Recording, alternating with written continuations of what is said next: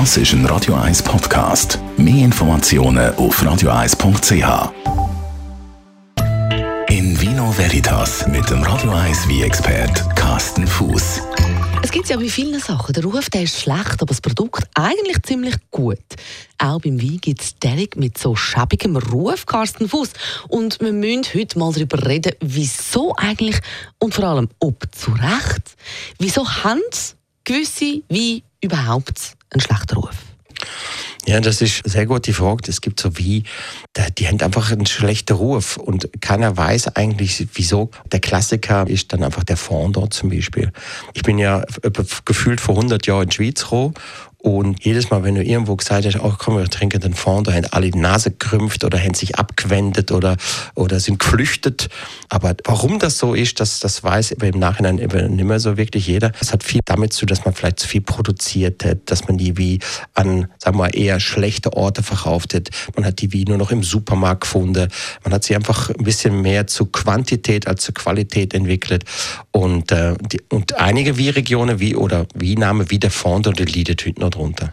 Fischi zum Beispiel zählt doch auch zu diesen äh, billigen, schlechten Weinen, Anführungszeichen, ist eben auch in den Kochbüchern, in diesen Rezepten empfohlen zum Kochen. Ja, ja, das ist äh, eben, das geht in die gleiche Richtung wie der Fondor. Das ist, mhm. äh, man weiß es nicht genau, wieso es so ist. Das hat sich einfach irgendwie entwickelt.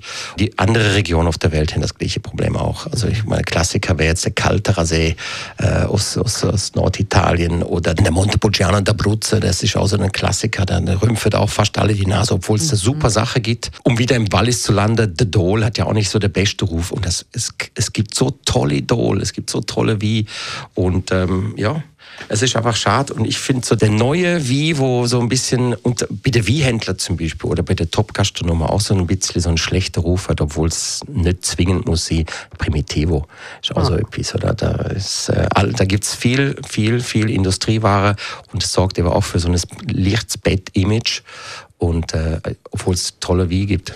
Also es ist also ein bisschen, je populärer ein Wein, desto mehr wird davon produziert, aber desto günstiger wird er dann und damit verliert er auch den Ruf. Es ist wie so ein, ein Teufelskreis. Ja, es ist ein Teufelskreislauf. Es fängt dann an mit dem sagen wir, guten Produkt, dann tun viele nachziehen, tun das Produkt kopieren in einfacherer Qualität, dann wird das äh, zu günstigeren Preisen angeboten und dann gibt das so einen, so einen Negativkreislauf, wo nach unten zieht und es wird immer billiger und immer einfacher und irgendwann ist der gute Ruf von dem Produkt einfach hin hinüber.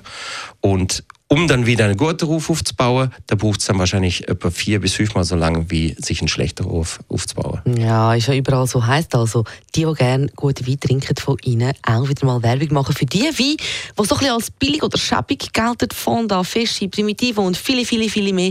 Auch dort gibt es wunderbare, gute darunter. Einfach eben wieder mal probieren. In Vino Veritas auf Radio 1.